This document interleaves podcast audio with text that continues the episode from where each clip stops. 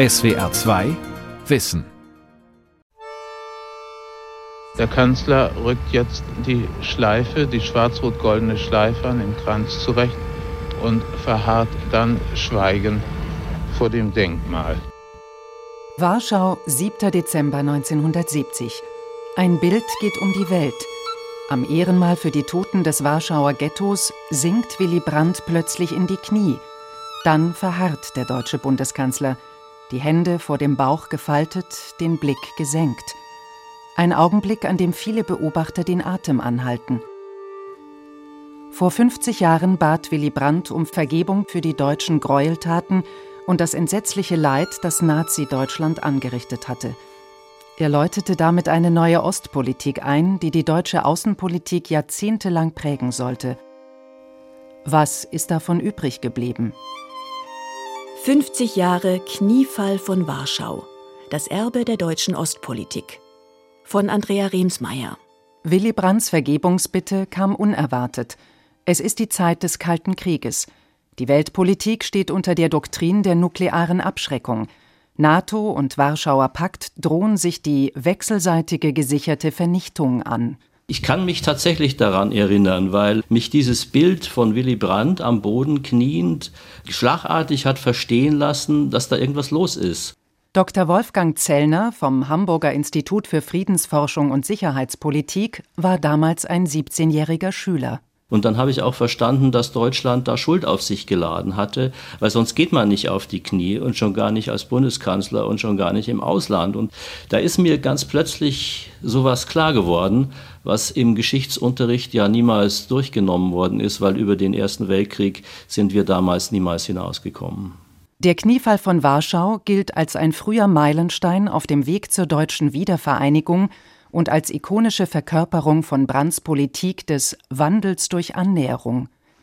Um Vergebung bitten, ohne Stärke zu demonstrieren, gemeinsame Interessen suchen, ohne ideologisch auf Fundamentalpositionen zu beharren, Zugeständnisse machen, um die Gegenseite für Zugeständnisse zu öffnen. Es war eine ganz große Geste, meines Erachtens kaum zu übertreffen. Ein Kniefall bedeutet ja sowas wie Demut. Es ist eine große moralische, ja fast schon religiöse Signatur.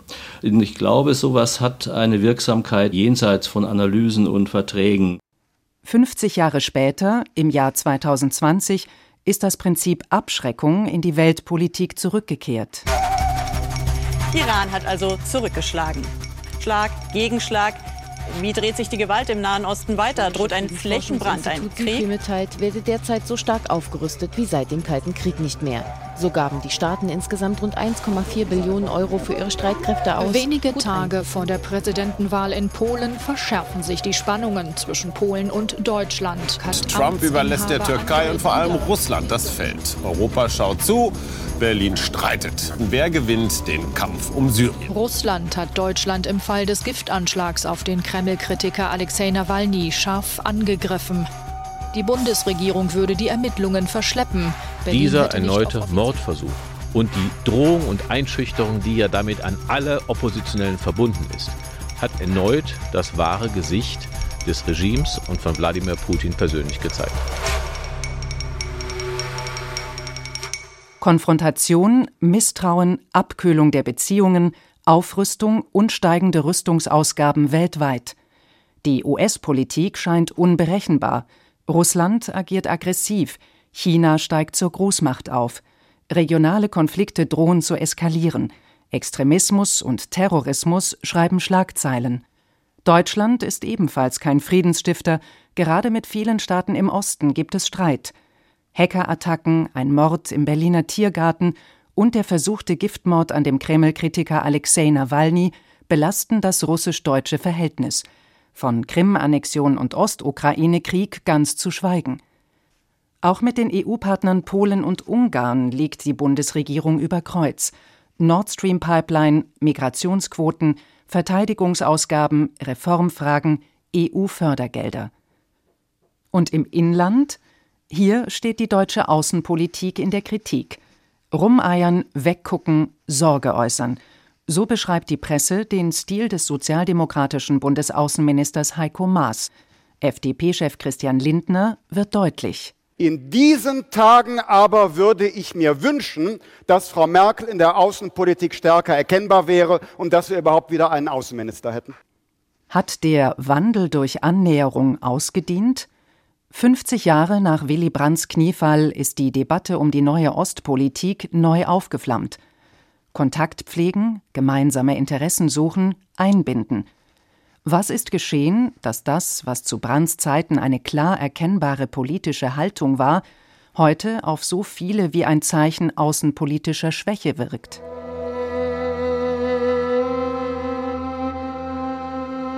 Im Zentrum von Warschau, am Ghetto-Mahnmal, erinnert eine Bronzetafel an den 7. Dezember 1970. Ein Mann im langen Mantel, kniend vor einem Trauerkranz.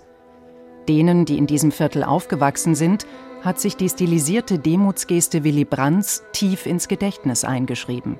Ich bin mit der Geschichte groß geworden. Ich habe eigentlich während meiner ganzen Kindheit das Ghetto-Denkmal gesehen und natürlich auch alle Feierlichkeiten, wenn es um Ghetto ging oder um auch diese Kniefallgeschichte. Die gebürtige Warschauerin Agnieszka Wada ist stellvertretende Direktorin am Deutschen Poleninstitut in Darmstadt. Gerade wurde hier die Meinungsforschungsstudie Nachbarschaft mit Geschichte erstellt. Ein zentrales Ergebnis die schwierige gemeinsame Geschichte bestimme noch immer stark die politische Gegenwart. Für die Polen habe der Kniefall von Warschau das Feindbild des militaristischen Deutschen zwar deutlich abgemildert, zerstören konnte er es nicht. Sogar jetzt heute, jede dritte Assoziation, die die Polen mit Deutschland haben, beschäftigt sich mit Krieg. Früher, direkt in den 70er Jahren, das war noch viel mehr. Also die Geste hat jetzt nicht sofort die Wahrnehmung äh, geändert. In der kommunistischen Staatspresse der Volksrepublik Polen hatte Brandts Kniefall kaum Erwähnung gefunden. Doch das ist nicht der einzige Grund, warum dem Ereignis heute in Polen weniger Bedeutung zugemessen wird als in Deutschland. Wenn die Deutschen an Willy Brandts Kniefall denken, dann erinnern sie sich an eine ikonische Versöhnungsgeste, die wie aus dem Nichts kam und eine neue politische Ära einleitete. Im historischen Gedächtnis der Polen aber wurde die Versöhnung von polnischer Seite angestoßen. Sie begann bereits fünf Jahre früher, am 18. November 1965. Damals schrieben polnische Bischöfe einen Brief an die Deutsche Katholische Bischofskonferenz. Darin stand der Satz Wir vergeben und bitten um Vergebung. Das hatte natürlich eine riesen Diskussion verursacht, ob die Polen um die Vergebung bitten sollen. Die polnischen Regierenden damals in der Volksrepublik Polen haben das heftig kritisiert. Also vor dem Kniefall ist so viel passiert und so emotional diskutiert, dass einfach die Grundlage in Polen war total anders als in Deutschland.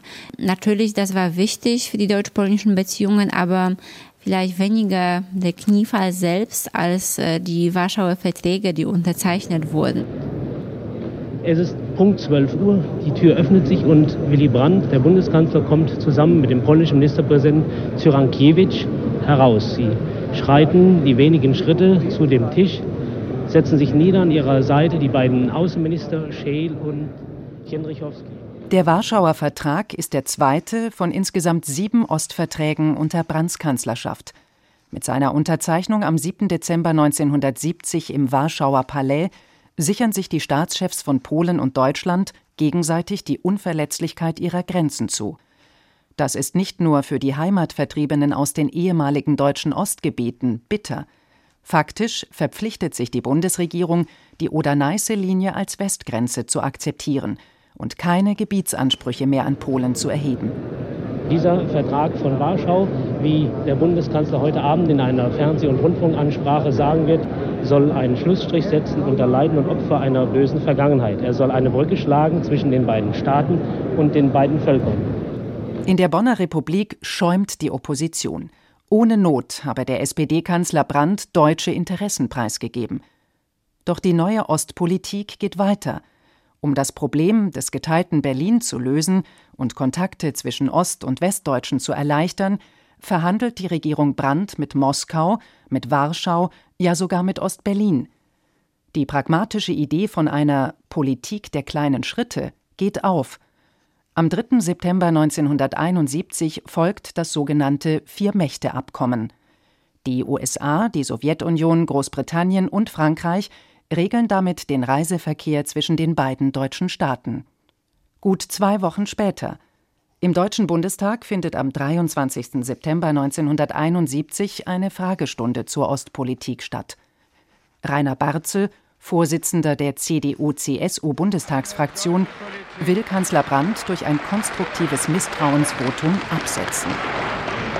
Eine solche Politik ist Deutschland und ist Europa bisher immer schlecht gekommen. Meine Damen und Herren, Sie werden die Opposition nicht mundtot machen. International hingegen erhält Brandts Ostpolitik Rückenwind. Dafür wird er sogar zwei Monate später den Friedensnobelpreis erhalten. Denn auch zu NATO und Warschauer Pakt laufen Verhandlungen, und zwar überraschend konstruktiv.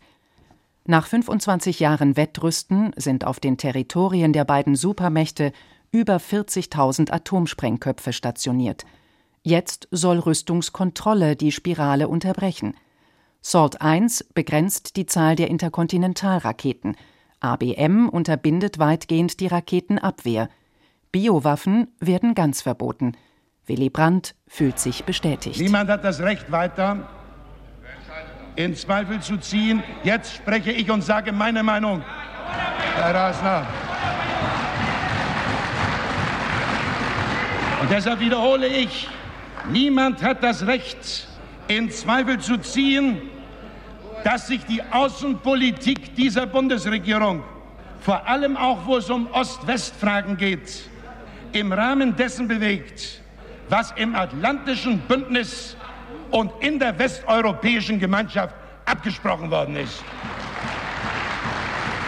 Das Misstrauensvotum im Deutschen Bundestag übersteht er zwar knapp, doch im Jahr 1974 stürzt er über die Guillaume-Affäre. Einer seiner engsten Mitarbeiter ist als DDR-Spion enttarnt worden. Am 5. Mai 1974 tritt Brandt als Bundeskanzler zurück. Dann, 25 Jahre später, erfährt der SPD-Politiker im Alter von 75 Jahren Genugtuung. Die Berliner Mauer fällt. Wandel durch Annäherung, das Motto der deutschen Ostpolitik, erlebt ihren Höhepunkt – die Wiedervereinigung und schließlich den Fall des Eisernen Vorhangs.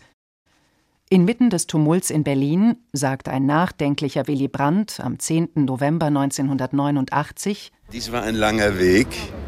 Jetzt sind wir in einer Situation, in der wieder zusammenwächst, was zusammengehört. Das gilt für Europa im Ganzen. Gilt das auch für die aktuellen Beziehungen zwischen Polen und Deutschen?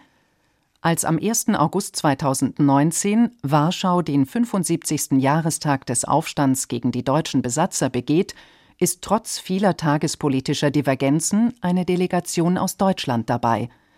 Im Museum des Warschauer Aufstands hält Außenminister Heiko Maas eine Rede. Er bittet das polnische Volk um Vergebung. Ich bin hierher gekommen, weil ich die Toten ehren und die Familien der Toten und Verletzten und weil ich das polnische Volk auch um Vergebung bitten will. Die Niederschlagung des Warschauer Aufstands gilt als eines der größten Kriegsverbrechen des Zweiten Weltkriegs. Hunderttausende polnische Soldaten und Zivilisten kommen ums Leben, 500.000 Zivilisten werden deportiert. Die polnische Hauptstadt wird von den deutschen Truppen dem Erdboden gleichgemacht. Ich schäme mich für das, was Ihrem Land von Deutschen und im deutschen Namen angetan worden ist. Und ich schäme mich auch dafür, dass diese Schuld nach dem Krieg viel zu lange verschwiegen worden ist. Das war eine super gute Rede, auch in Polen sehr positiv wahrgenommen. Das waren wirklich die richtigen Worte, die er gefunden hat. Es ging wirklich gerade darum, um zu unterscheiden. Polen haben sehr viel gelitten, weil Ghettos und Konzentrationslager auf dem polnischen Boden waren, aber auch Polen nicht jüdischen Abstammung haben gelitten und sind gestorben. Außenminister Maas sei es gelungen, einen lange bestehenden Misston in den deutsch-polnischen Beziehungen abzuschwächen, analysiert die Politologin Agnieszka Wada. Denn nicht erst seit Willy Brandt vor dem Denkmal des Warschauer Ghettos in die Knie sank, gibt es in ihrem Heimatland einen bitteren Verdacht – die Schuldeingeständnisse und Vergebungsbitten der Deutschen könnten in erster Linie den jüdischen Holocaust-Opfern gelten, nicht aber den Abermillionen Polinnen und Polen, die Opfer des rassistischen Vernichtungskriegs gegen die slawische Bevölkerung wurden. Die Warschauerin ist sicher, dass kein deutscher Außenminister in Polen je auf offene Ohren stoßen wird, ohne einen sensiblen Umgang mit dieser Vergangenheit. Wenn Deutschland sich kritisch gegenüber Polen äußert, dann ist er sofort mit der Geschichte verbunden, dass damals haben uns schon die Deutschen gesagt, was wir zu tun hatten. Das dürfen sich die Deutschen nicht mehr erlauben. Und das kann man natürlich mit der Geschichte sehr gut verstehen. Aber heutzutage, wenn man gemeinsam in der EU ist, da kann man äh, schon sagen, es gibt bestimmte Wertesysteme, die wir alle akzeptiert haben. Und da soll man auch von den Partnern verlangen. Kritik, die ohne Lehrmeisterei geäußert wird, stößt in Polen durchaus auf offene Ohren, glaubt die Politologin, wenn nicht bei den Kaczynski-Anhängern, so aber doch bei Millionen von Bürgerinnen und Bürgern, die sich selbst eine enge polnisch-deutsche Freundschaft wünschen und die ebenfalls für eine starke europäische Wertegemeinschaft kämpfen. Nur in einem Kritikpunkt, sagt Wada, sind sich in Polen so gut wie alle einig: Nord Stream – in dem Verdacht, dass Deutschland mit Russland eine abgekartete Energieallianz eingegangen ist. Die USA und Polen wollen gemeinsam Front gegen das deutsch-russische Pipeline-Projekt Nord Stream 2 machen. Ich glaube, ich habe unterschiedliche Meinungen zu dem Thema Nord Stream, das muss man so benennen. Trotz Einigkeiten in der Verteidigungs- und Außenpolitik gäbe es noch Meinungsverschiedenheiten, so Merkel. Die Pipeline, die Deutschland direkt mit Russland verbindet, verurteilen die Polen als eigennützige Interessengemeinschaft mit einer Großmacht, die womöglich Expansionspläne in ihren alten Einflussgebieten hegt. Jedes Projekt, was Russland wirtschaftlich so hilft, wird politisch in Polen sehr kritisch wahrgenommen und aus guten Gründen. Deshalb mit dem Thema Nord Stream werden die Polen nie einverstanden sein, dass Deutschland hier einfach das wirtschaftlich fortsetzt. Was dabei in Polen viele übersehen, mit dem Verhältnis zwischen Russland und Deutschland steht es nicht zum Besten. Im Sommer 2020 sorgt der versuchte Giftmord an Kreml-Kritiker Nawalny für einen Tiefpunkt. Einige CDU-Politiker fordern deshalb, das Pipeline-Projekt einzufrieren. Die gesamte EU reagiert mit Sanktionen gegen Russland. Moskau kündigt Gegensanktionen an, die sich speziell auch gegen deutsche Beamte richten. Denn Deutschland sei bei der Verhängung von Sanktionen die Lokomotive. Der russische Außenminister Sergei Lavrov nennt die Vorwürfe, dass Moskau Alexei Nawalny vergiftet habe, skandalös.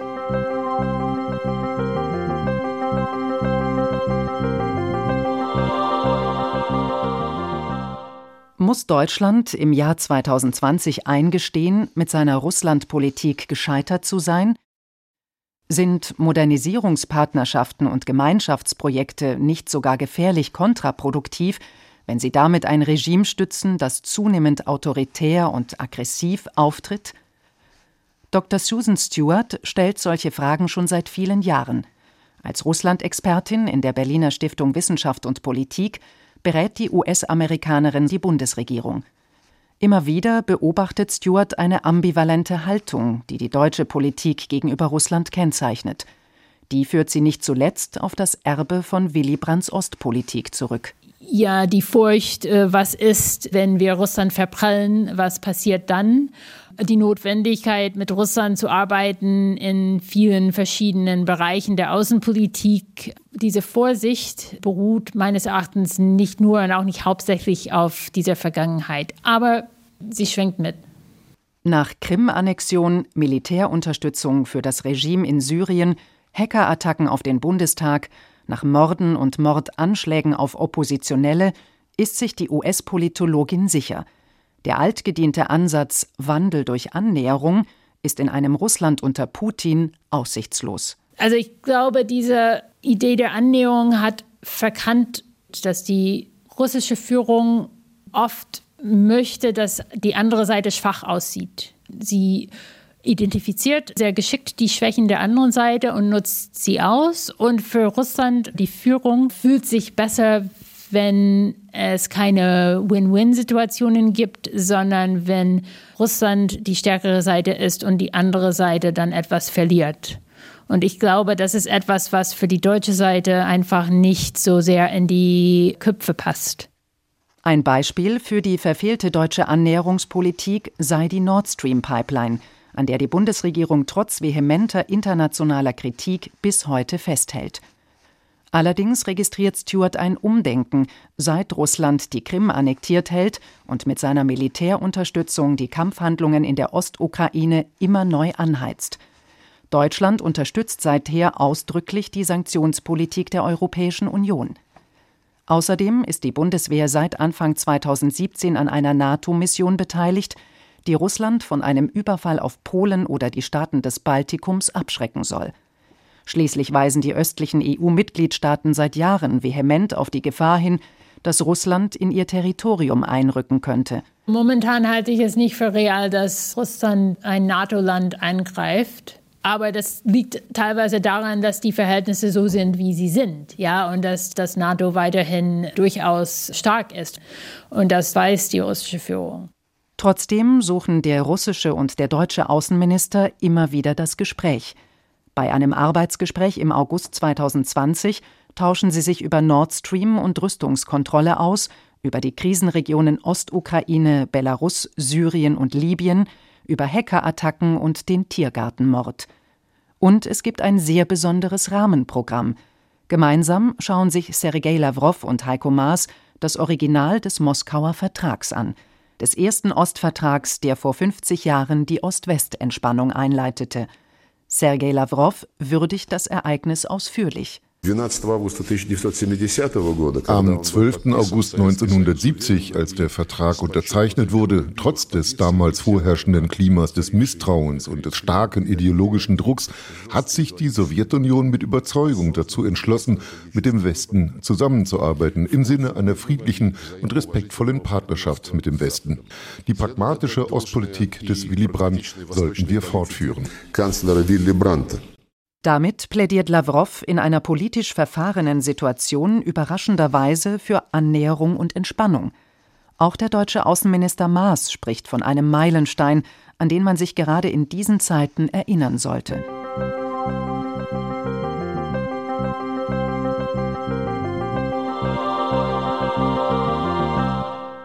Im Sommer 2020 spricht das Stockholmer Institut SIPRI in seinem aktuellen Jahrbuch der Rüstung vom neuen nuklearen Wettrüsten.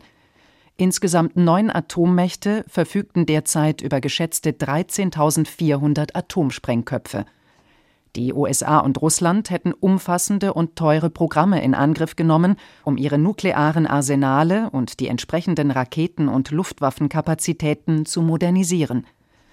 Auch der Friedensforscher Wolfgang Zellner, der die sicherheitspolitischen Entwicklungen seit den 80er Jahren verfolgt, ist über die aktuelle Lage der Weltpolitik beunruhigt. Zunächst muss man, glaube ich, mal festhalten, dass die Rahmenbedingungen von damals und heute völlig unterschiedlich sind. Wir haben auch die Periode eines hegemonialen Wandels, also des Aufstiegs Chinas und des relativen Abstiegs der USA. Das ist alles also viel komplexer geworden und viel vielschichtiger. Aber eines fällt tatsächlich auf. Im Kalten Krieg hatten wir zumindest seit den frühen 70er Jahren immer äh, Rüstungskontrollabkommen und einen ständigen Dialog.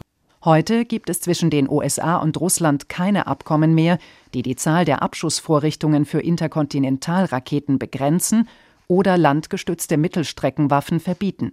Die Gespräche zwischen den USA und Russland sind weitgehend zusammengebrochen. Es gibt nur noch ganz sporadisch irgendwas. Und wir haben auch im strategischen Dialog in Europa nur noch wenige westeuropäische Staatschefs. Frau Merkel äh, ist einer, die einen regelmäßigen Austausch äh, mit Herrn Putin pflegen. Und ich meine, dass es ganz notwendig ist, überhaupt erstmal die Brisanz der Lage zu erkennen, trotz ganz vieler konkurrierender Themen, Ökologie, Klimakatastrophe, Corona. Und das ist meines Erachtens nicht der Fall. Ob Missverständnis oder gezielter Angriff. Die Gefahr, dass Raketen oder Drohnengeschwader auf die Reise geschickt werden, liegt nicht so fern, wie es vielen scheint, fürchtet Zellner. Anders als für Russland-Expertin Susan Stewart von der Stiftung Wissenschaft und Politik steht für den Friedensforscher Wolfgang Zellner fest, dass an einem Neustart der NATO-Russland-Beziehungen kein Weg vorbeiführt. Und Deutschland, das mit Frankreich die lauteste Stimme in der Europäischen Union hat, komme in der Moderation des Ost-West-Dialogs eine besondere Rolle zu. Nawalny-Giftanschlag, Tiergartenmord und Hackerattacken zum Trotz. Dass das beim Namen genannt wurde, finde ich gut. Aber trotzdem sollte man den Dialog äh, mit Russland auf jeder Ebene und auch auf hoher Ebene niemals abreißen lassen und versuchen, zu Ergebnis zu kommen. Ich kann jetzt nicht sagen, nur weil Russland dies und jenes gemacht hat, was wir als schlecht und böse und verwerfenswert ansehen, reden wir mit denen nicht mehr. Das wäre die falsche Konsequenz. Der Vorschlag des Friedensforschers ein neues NATO-Russland-Abkommen zur Verhütung militärischer Zwischenfälle. Nicht nur aus Gründen der Gefahrenabwehr sei das dringend geboten. Es könnte der Anfang von neuen turnusmäßigen gegenseitigen Kontrollen sein, mit Waffeninspekteuren, die verloren gegangenes Vertrauen allein schon durch ihre Arbeitsroutine stärken, so wie es sich schon im Kalten Krieg bewährt hat. Es ist ein Vorschlag wie aus dem ostpolitischen Werkzeugkasten des Willy Brandt, ein pragmatischer erster Schritt, der erst zu Stabilität und dann zu Entspannung führen könnte. In Deutschland erinnere man sich gut an solch bewährte Methoden, vermutet Zellner. Die Bundesregierung wendet sie bis heute an. Und bei allem, was es an der deutschen Außenpolitik derzeit zu kritisieren gebe, für Zellner geht vieles in die richtige Richtung. Geduldige Kleinarbeit. Das steht nicht in der Zeitung. Da sind keine Sensationen zu vermelden. Also das steht jetzt nicht im, im Fokus der Öffentlichkeit. Ist, ist meines Erachtens fundamental wichtig und passiert in regelmäßigen Abständen. In zwei Monaten, am 5. Februar 2021, wird der letzte verbliebene atomare Abrüstungsvertrag zwischen Russland und den USA auslaufen. New Start. Die Verhandlungen über eine Verlängerung stocken seit langem, denn die US-Regierung besteht auf einem Beitritt Chinas. Peking aber lehnt das ab. Doch unerwartet, im Oktober, ist Bewegung in die Diskussion gekommen. Ein Angebot aus Moskau. Russland werde die Zahl seiner Atomsprengköpfe auf den gegenwärtigen Stand begrenzen sofern die USA dasselbe täten. So sei es möglich, das New Start-Abkommen zu verlängern, teilte das russische Außenministerium mit. Zunächst einmal für ein Jahr und ohne jede Vorbedingung. Besteht 50 Jahre nach dem Kniefall von Willy Brandt in Warschau doch noch eine zarte Hoffnung auf Annäherung zwischen Ost und West?